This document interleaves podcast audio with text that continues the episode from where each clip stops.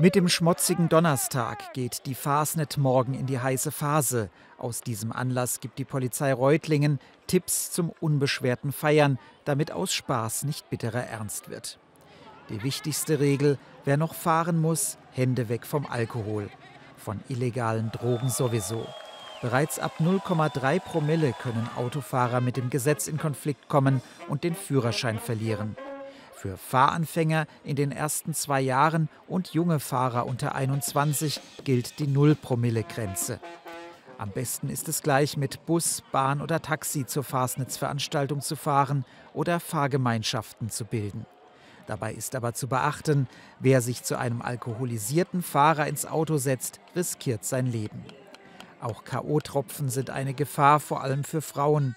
Hier empfiehlt die Polizei, Getränke nie unbeaufsichtigt zu lassen und von unbekannten Spendern oder flüchtigen Bekannten keine Der offenen Neckar Getränke Podcast von abzunehmen. RTF1. Wissen, was hier los ist.